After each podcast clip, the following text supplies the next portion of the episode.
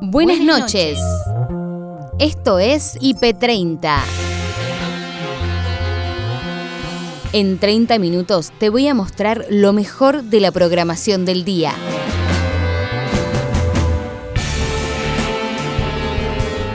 Hoy, conmoción por el fallecimiento del ministro de Transporte Mario Mioni. Así lo recordaba Agustín Rossi, ministro de Defensa en IP Noticias, Mediodía. Un tipo muy amable, muy afable, accesible a la hora de, dialogar, que siempre proponía soluciones y trataba de resolver los problemas. En IP Cultural, el cineasta Martín Sastre habló del documental de Natalia Oreiro, Naya Natalia. Bueno, esto es como si fuese mi amiga Natalia. Claro. Este, la verdad es que fue un proyecto muy, muy lindo, sí, muy, eh, muy de verdad. En Planeta Urbano, la fundadora de Futurock, Julia Mengolini, reflexionó sobre el rol del periodista en Argentina. Es que nosotros disfrutamos nuestro trabajo, Luis, y eso me parece que es una cosa que es un privilegio. de, ¿Cuánta gente disfruta de su laburo? Yo creo que no debe ser tanta. En IP Global, Darío Copenagua Yanomami, líder indígena, contó sobre la defensa que llevan a cabo para proteger el Amazonas en Brasil. Bom, aqui no Brasil, nós temos 305 etnias diferentes. ¿El aceite de cannabis es una alternativa para el dolor? En Más IP lo respondió el neurólogo Alejandro Anderson. Tienes muchas opciones realmente, se abren para poder tratar cerca de 45 patologías o síntomas de los pacientes de diferente edad. Momento musical, Tiago, en Club IP. Es que yo espero por ti, si aún me amas aunque te mentí, si aún te hago falta aunque te mentí, si me perdonaras aunque te mentí. Hoy, lo destacado de la jornada en IP Noticias Noche con Rocío Calenoc. El aumento en los chicos tiene que ver con que han aumentado los casos en general. Eh, fíjense ustedes que si seguimos este, desde que empezó la pandemia hasta hoy, de marzo a marzo, eh, más o menos el porcentaje de chicos y total país se mantuvo alrededor de un 10%. Entonces, ¿qué quiere decir? Que si aumentan los casos en números absolutos, aumentan los casos entre los niños, las niñas y los adolescentes. Eh, obviamente el 10% de, de 5.000 es menos que en números absolutos que el 10% de 30.000. También es cierto que eh, hay algunos ejemplos de, en el mundo que indican que la presencialidad es este, lo segundo que se cierra. Hay otros expertos que dicen que debe ser lo último que se cierra, pero lo cierto es que nos preocupa el, el contagio entre los chicos y sobre todo, y sobre todo la incertidumbre que hay en las familias y en los propios chicos en relación a si la escolaridad sí, la presencialidad sí o la presencialidad no. Y la segunda cosa que nos preocupa es si vamos a ir a la no presencialidad, garantizar a nivel eh, nacional la conectividad, porque ahí sí que si quitamos presencialidad y no hay conectividad, hay muchos chicos que van a volver a quedarse sin escuela esa es nuestra gran preocupación. Claro, ¿qué es lo que consideran, no? Ustedes justamente que sería lo ideal, por lo menos para la mayor parte ¿no? de la población, teniendo en cuenta estas cifras, ¿no? Un 468% que han aumentado los contagios en los menores y coincide más o menos justamente con el inicio de clases. No estábamos dando el reporte de, tantos chicos que se contagian, ¿no? Eh, durante la semana hacíamos reportes en, en los hospitales y hay bastantes menores internados a causa del coronavirus. Sí, hay más chicos, hay más adolescentes, hay chicos chiquitos, dos, tres años. Este, hay niños contagiados que están en sus casas, por suerte, no están hospitalizados, muchos de ellos. Este, pero efectivamente, eh, a ver, ¿cuál es la preocupación que nosotros tenemos? Es una enfermedad que según, por lo que sabemos hasta ahora, y que se sabe bastante poco además, este, podría dejar alguna secuela. Entonces, nuestro temor es ese, es tratar de que la mayoría de la población no se contagie y que por sobre todo los más chiquitos y las chicas y los chicos no pasen por una enfermedad que todavía el mundo no sabe bien qué secuelas puede tener. Conmoción por el fallecimiento del ministro de Transporte Mario Mioni en un accidente automovilístico cuando viajaba camino a Junín a ver a su familia. En IP Noticias, mediodía, el recuerdo por parte de Agustín Rossi, ministro de Defensa de la Nación. De esos ministros que, que no se quejaba de las cosas que le tocaban, que le tocaban y, con, con, mucha bonomía y buen humor, cosa que es importante a la hora de compartir un, de compartir un gabinete, ¿no? Un dirigente político de toda la vida, que transitó su vida, gran parte de su vida en el radicalismo, militante de joven, en la juventud radical, en Franja Morada, concejal de su ciudad siendo muy joven, tres veces intendente. La verdad que un tipo excepcional, un gran tipo, ¿no? Bueno, pero pasan estas cosas, yo escuchaba lo que decía el presidente y cuando uno toma la gestión con tanta responsabilidad, eh, bueno, se terminan pasando estas cosas que, que, suceden, ¿no? Porque yo pensaba que, que ayer a la mañana estuvimos todo el día trabajando en Rosario hasta después del mediodía, que él se podría haber ido desde Rosario a Junín. Pero volvió, problema, ¿no? volvió a la cartera de transporte, ¿no? ¿Cómo? Que volvió para la ciudad de Buenos Aires a, a, terminar algunas cosas que tenía pendiente en la cartera de transporte. Me dijo, me dijo, no, no, me vuelvo a Buenos Aires porque tengo un par de reuniones más y después sí me vuelvo a, me, voy a Junín. Eh, y bueno, y cuando empezás a las 5 o 6 de la mañana al día y terminás a las 10 de la noche manejando, eh, encima con una situación meteorológica no favorable, eh, bueno, pasan las cosas que pueden pasar. ¿no? Sí. Uno se siente también que muchas veces lo hizo, ¿no? En, en esas condiciones y bueno, todo muy triste, ¿no? La verdad que es, que es así, mucha mucha tristeza. Anoche cuando recibí la noticia es me quedé consternado, petrificado porque... Claro, había estado, habían estado juntos unas horas antes. Claro, y ayer en Rosario habíamos eh, coordinado para una reunión esta semana, la semana entrante, que para un tema de gestión. Eh, bueno, también cuando se te dan estas cosas te muestra la finitud de la vida, no lo finito que es, ¿no? Estás un día, en un momento estás y al poco tiempo por diferentes circunstancias puedes no estar, ¿no? Mm. Eh, sí, muy, movilizante todo, Rosy. Y tanto, y yo lo escuchaba recién al presidente, lo escuché hoy temprano y, y, esa, esa, angustia del presidente es una angustia que, que tenemos todos, ¿no? Me imagino que lo que decía era muy movilizante todo, porque este, últimamente el trabajo de ustedes está abocado precisamente entre la vida y la muerte, ¿no? Desde que esta pandemia está entre nosotros, entre traer la vacuna, entre generar restricciones, eh, ayudar a, poder aliviar el sistema de salud. O sea, la temática es este, tan recurrente entre la vida y la muerte todo el tiempo eh, que, un ministro este, este, indefectiblemente también tiene su costado humano, está estresado, está colapsado, está saturado de, de tarea, de trabajo con mucha responsabilidad y también tiene una familia que lo estaba esperando en Junín. Bueno, sí, en eso compartíamos, ¿no? Eh, porque yo todos los fines de semana que puedo me vuelvo a Rosario y que tengo mi casa familiar y mis hijos más chicos viviendo acá en Rosario y, él se volvía a, a Junín y no éramos los, ministros que, que, hacíamos ese eso durante los fines de semana.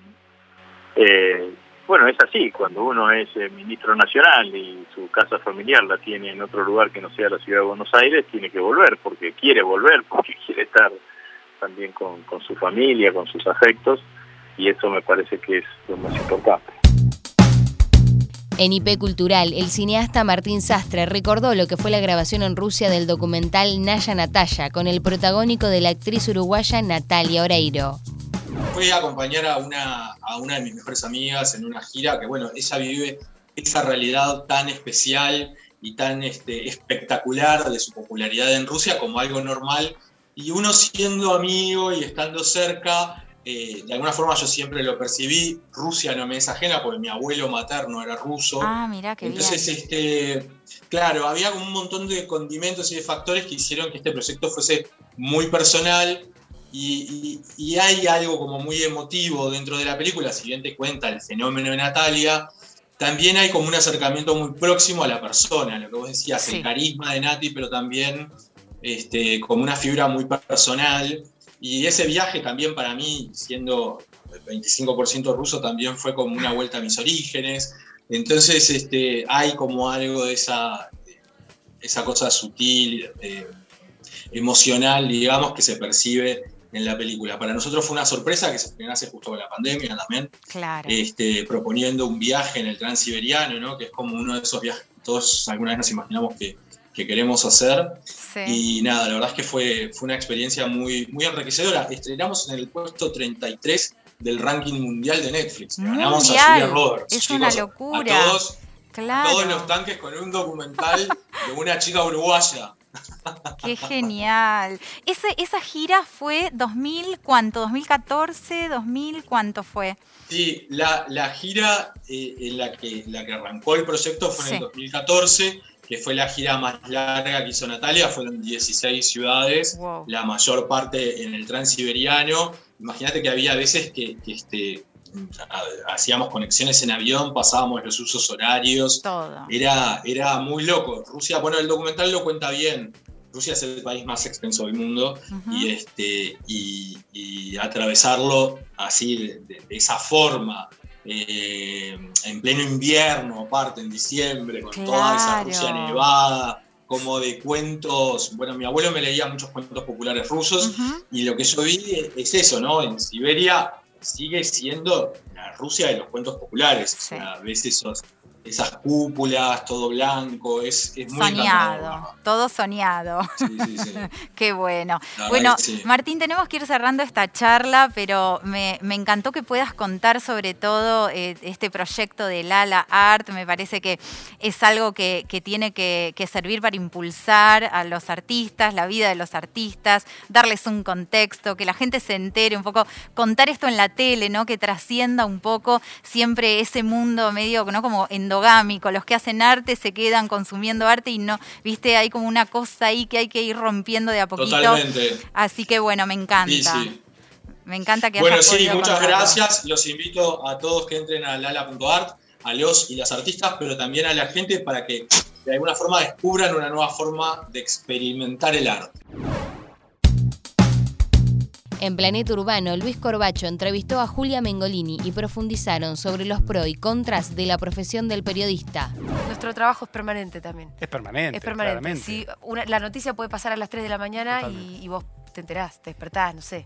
Y ahora con redes es más permanente todavía. Totalmente, es como angustiante casi. Porque... Sí, hay momentos donde cuando estás demasiado sobrepasado de laburo o de cosas eh, y decidís desconectar, es muy difícil poder desconectar. Yo creo que una, la persona, las personas con trabajos normales se pueden ir de vacaciones más que nosotros en el sentido más profundo de irse de vacaciones. Es decir, pueden realmente desconectar por completo y nosotros no terminamos de desconectar. Yo no me acuerdo realmente la última vez que tuve una vacación en la que no prenda el, celular. Sí, claro, totalmente. Entonces, no sé, es así, pero como decís vos, a mí no me molesta. No, me parece que quejarnos sería no, quejarnos, de lleno. ¿viste? Aparte es una profesión en la que muy pocos tienen el privilegio de ejercerla también.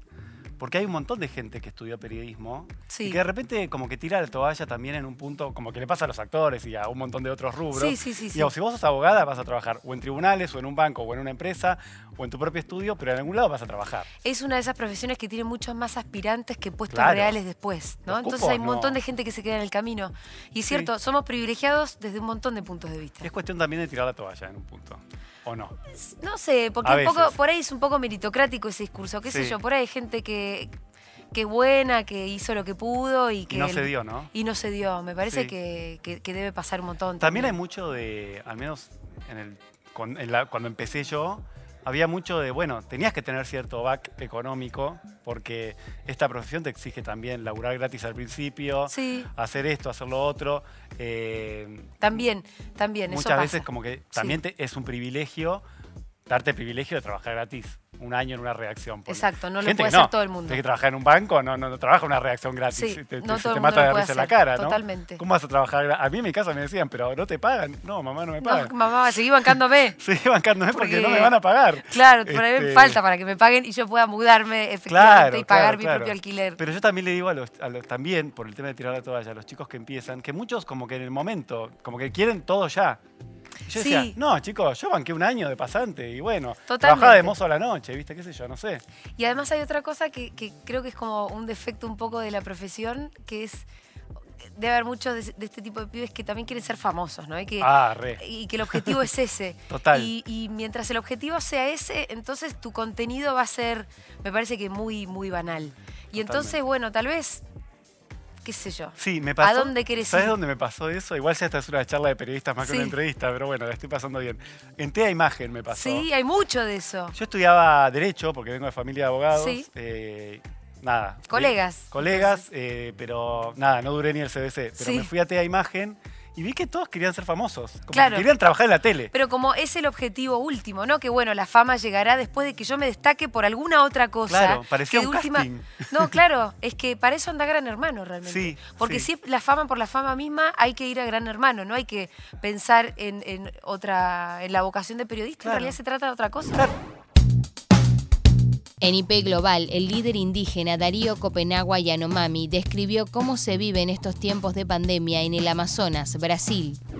Bom, o governo brasileiro, como Jair Bolsonaro, ah, durante o processo de campanha eleitoral, ele já deixou bem claro, ele não vai ajudar a população indígena. Ele está ah, contrariando no poder público. Hoje, ele não está fazendo nada não está respeitando as, a, os povos indígenas do Brasil, especialmente eh, os Yanomami. Já pedimos apoio, fizemos campanha, fora garimpo, fora Covid, para retirar os garimpeiros na terra indígena Yanomami. Hoje ele está apoiando legalizar mineração nas terras indígenas, legalizar garimpo ilegal indígena. Isso, presidente da República, do Brasil, Jair Bolsonaro, não está respeitando, não está ajudando a população indígena, especialmente los Yanomami. Lo que me cuenta Darío, básicamente, bueno, lo que ya todos sabemos, que Bolsonaro no solo que no hace nada, sino que fomenta el garimpo, es decir, la minería ilegal que contamina los ríos con mercurio dentro de lo que es las tierras protegidas Yanomami. Dario, eu queria te perguntar, le voy a preguntar que nos cuente cosas de ellos. Como é que é, tipo, a, a vida dos Yanomami, as costumes, eh, o que vocês fazem? Como é a vida na, na Amazônia para vocês, a vida milenária que vocês têm lá? Bom, é, saindo os problemas, né? A uhum. vida do povo sem problema, a gente vive com em paz, com a saúde, é, fazendo-nos cuidar seus próprios roças, e rituais, danças e festas cerimoniais. Sem problema, a gente vive com a saúde, com a natureza. Sem floresta, nós não vivemos tranquilidade. Então, isso, essa conexão à, à, à floresta, a gente vive com harmonia. A gente trabalha, produz as nossas roças, cuidando das nossas crianças, se alimentando das nossas crianças. Então, isso, é, para a população Yanomami, é, povo Yanomami e Ecuana, a gente vive trabalhando com a saúde, trabalhando com a, sem problema, trabalhando sem, e sem, saúde, sem problema de saúde, sem malária, sem pandemia. Então, isso hoje nós estamos assim a cultura Yanomami é extremamente importante para cuidar a Amazônia. A Amazônia é um primeiro lugar, o mundo importante. Sem a Amazônia e o povo não viver saúde, não viver em paz. Então isso é importante, como nós, povo Yanomami, somos melhor quartiões da, da cuidar a nossa mãe terra e Amazônia. Los Yanomami, me cuenta Darío, son guardianes para cuidar la madre tierra y el Amazonas, que es el pulmón del mundo y cuando no hay problemas ellos viven en paz con la naturaleza, sembrando la tierra, con los chicos, con los rituales, tienen danzas, en fin, tienen una vida pacífica y saludable que por supuesto ahora no la están dejando tener. En Más IP, el neurólogo Alejandro Anderson detalló cuáles son las propiedades del uso del cannabis medicinal.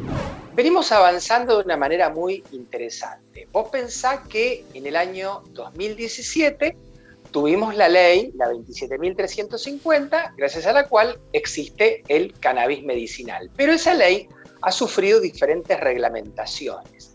Y al día de hoy tenemos, desde hace menos de un mes, la eh, reglamentación, eh, sí, mes y medio, la 800 barra 2021, que te permite, de, si vos te manejás con un cannabis artesanal, quiero decir, vos cultivás tus plantas, te permiten efectivamente, o cultivo solidario, porque le cultivás a un familiar o un amigo, o eh, sos una ONG y querés cultivar para la gente, porque están todas esas opciones, vos en el caso de cultivo y autocultivo podés tener dentro del domicilio que das ilegalmente hasta nueve plantas de cannabis en flor, podés trasladar hasta seis frascos de aceite de 30 mililitros o 40 gramos de cogollos en un frasco. Y todo esto simplemente registrándote en la página Mi Argentina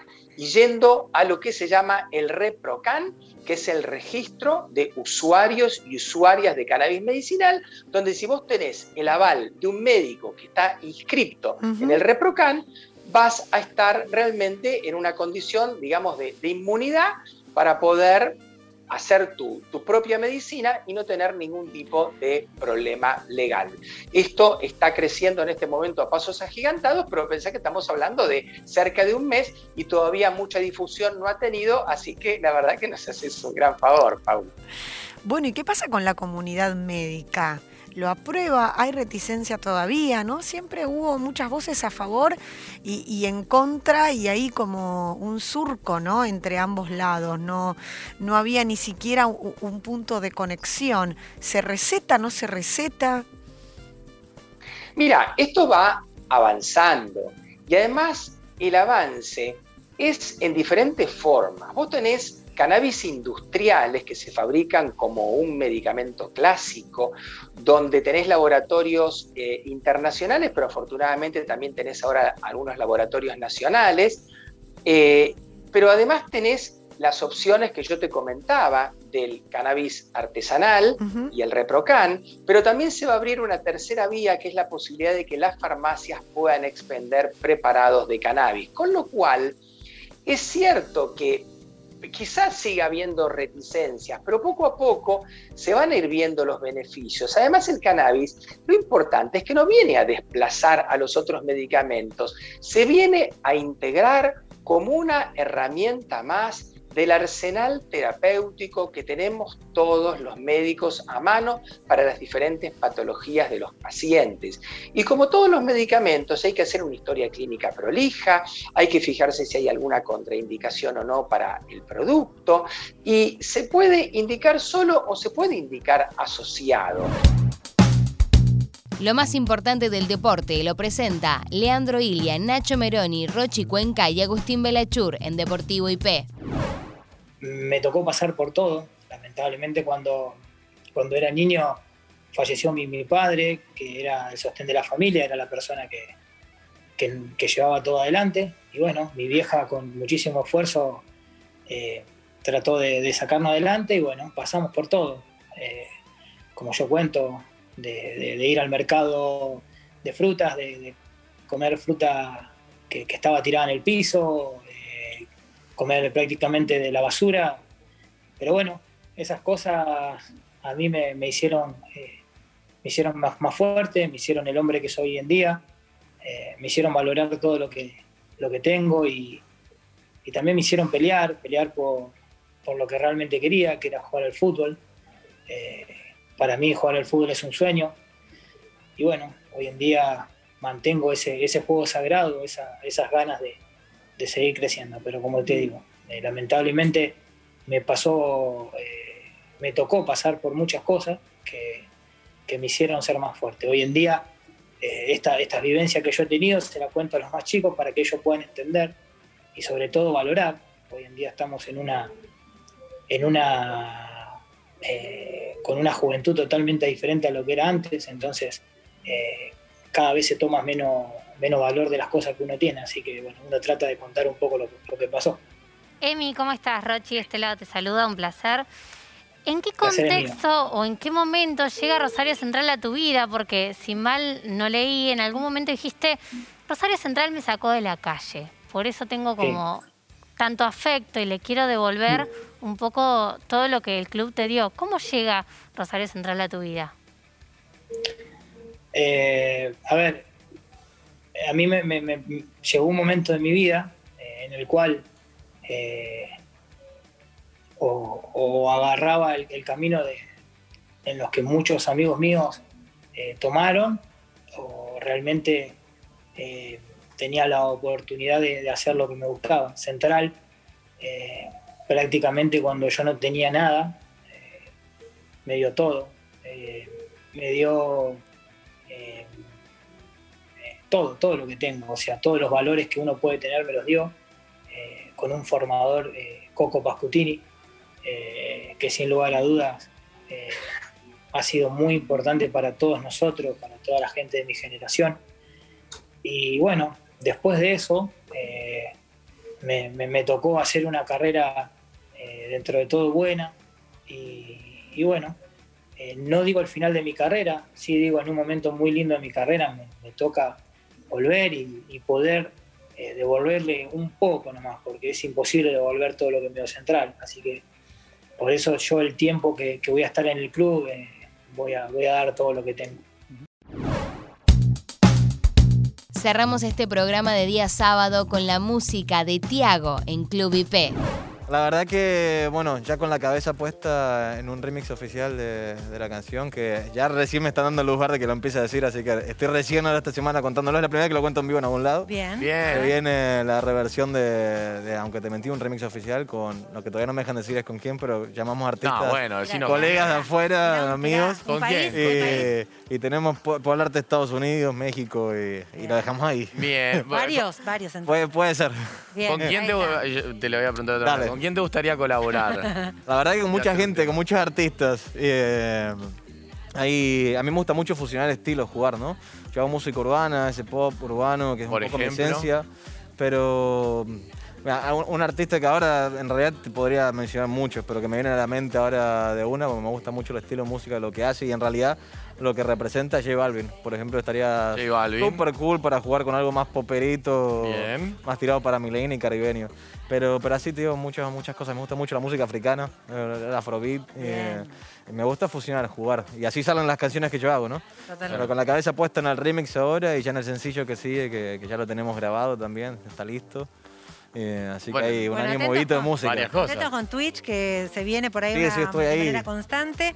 Eh, ¿Algo virtual? ¿Alguna, alguna presentación? 100%. Ahora, bueno, eh, mientras estoy acá en Argentina, toca de vuelta volcarnos un poco más a lo virtual. Y estamos preparando ahí un par de sorpresitas. Ya hace poquitito subí una versión acústica, aunque te mentí, parecido a lo que hicimos ahora recién en vivo en mi canal de YouTube, que los invito ahí para que lo puedan ir a ver. ¿Cómo te buscan? Si alguno dice, yo quiero ya, ya. Todas mis redes son todas iguales, que es Tiago Live Music. T-H y A-G-O. Live Music como música en vivo. Son todas las redes iguales, en Instagram, en, TikTok, en Twitter, en Facebook, en, YouTube, en Spotify. así que bueno, se viene mucha música. Continuando la movida que empezó con Ya no soy así, que fue la, canción que sacamos antes de esta, que se, viralizó en países donde ni siquiera habla la gente española. Fue una sorpresa súper loca para, para, nosotros. ¿Imposible pensar en viajar, Tiago? Eh, volvemos, ahora tenemos, tenemos, tengo que volar a mi casa. Yo vivo en Nueva York. En Nueva York vivís vos. Y, la verdad que hace rato que no paso por mi casa. Toca ir para allá seguramente ahora a fines de, este mes que, que entramos ¿Hace ahora, cuánto que no vas? de mayo. Y desde el año pasado que yo no estoy. Eh, la historia da para que, que yo no alcance el programa, pero... ¿Quién te riega las plantas? Yo vine, se me murieron. Eso, es lo que yo cuento siempre, se me murieron las plantitas. No. no. a saber qué otras cosas dejó ahí perdidas, abandonadas. Y por, por ahí ah, ya se prendió fuego todo porque... Nada, mucho tiempo lejos de casa, se extraña, pero, pero bueno, también al mismo tiempo yo disfruto mucho estar, eh, me tocó estar mucho tiempo acá en Argentina, en diferentes provincias, estuve mucho por Córdoba también, que mandamos saludos a toda la gente de Córdoba y del interior de Argentina, eh, pero me gusta mucho, pero ya toca volver para casa y, también salir a presentar un poco la música ya por mis pagos, ¿no? Mientras que yo espero por ti, si aún me amas aunque te mentí, si aún te hago falta aunque te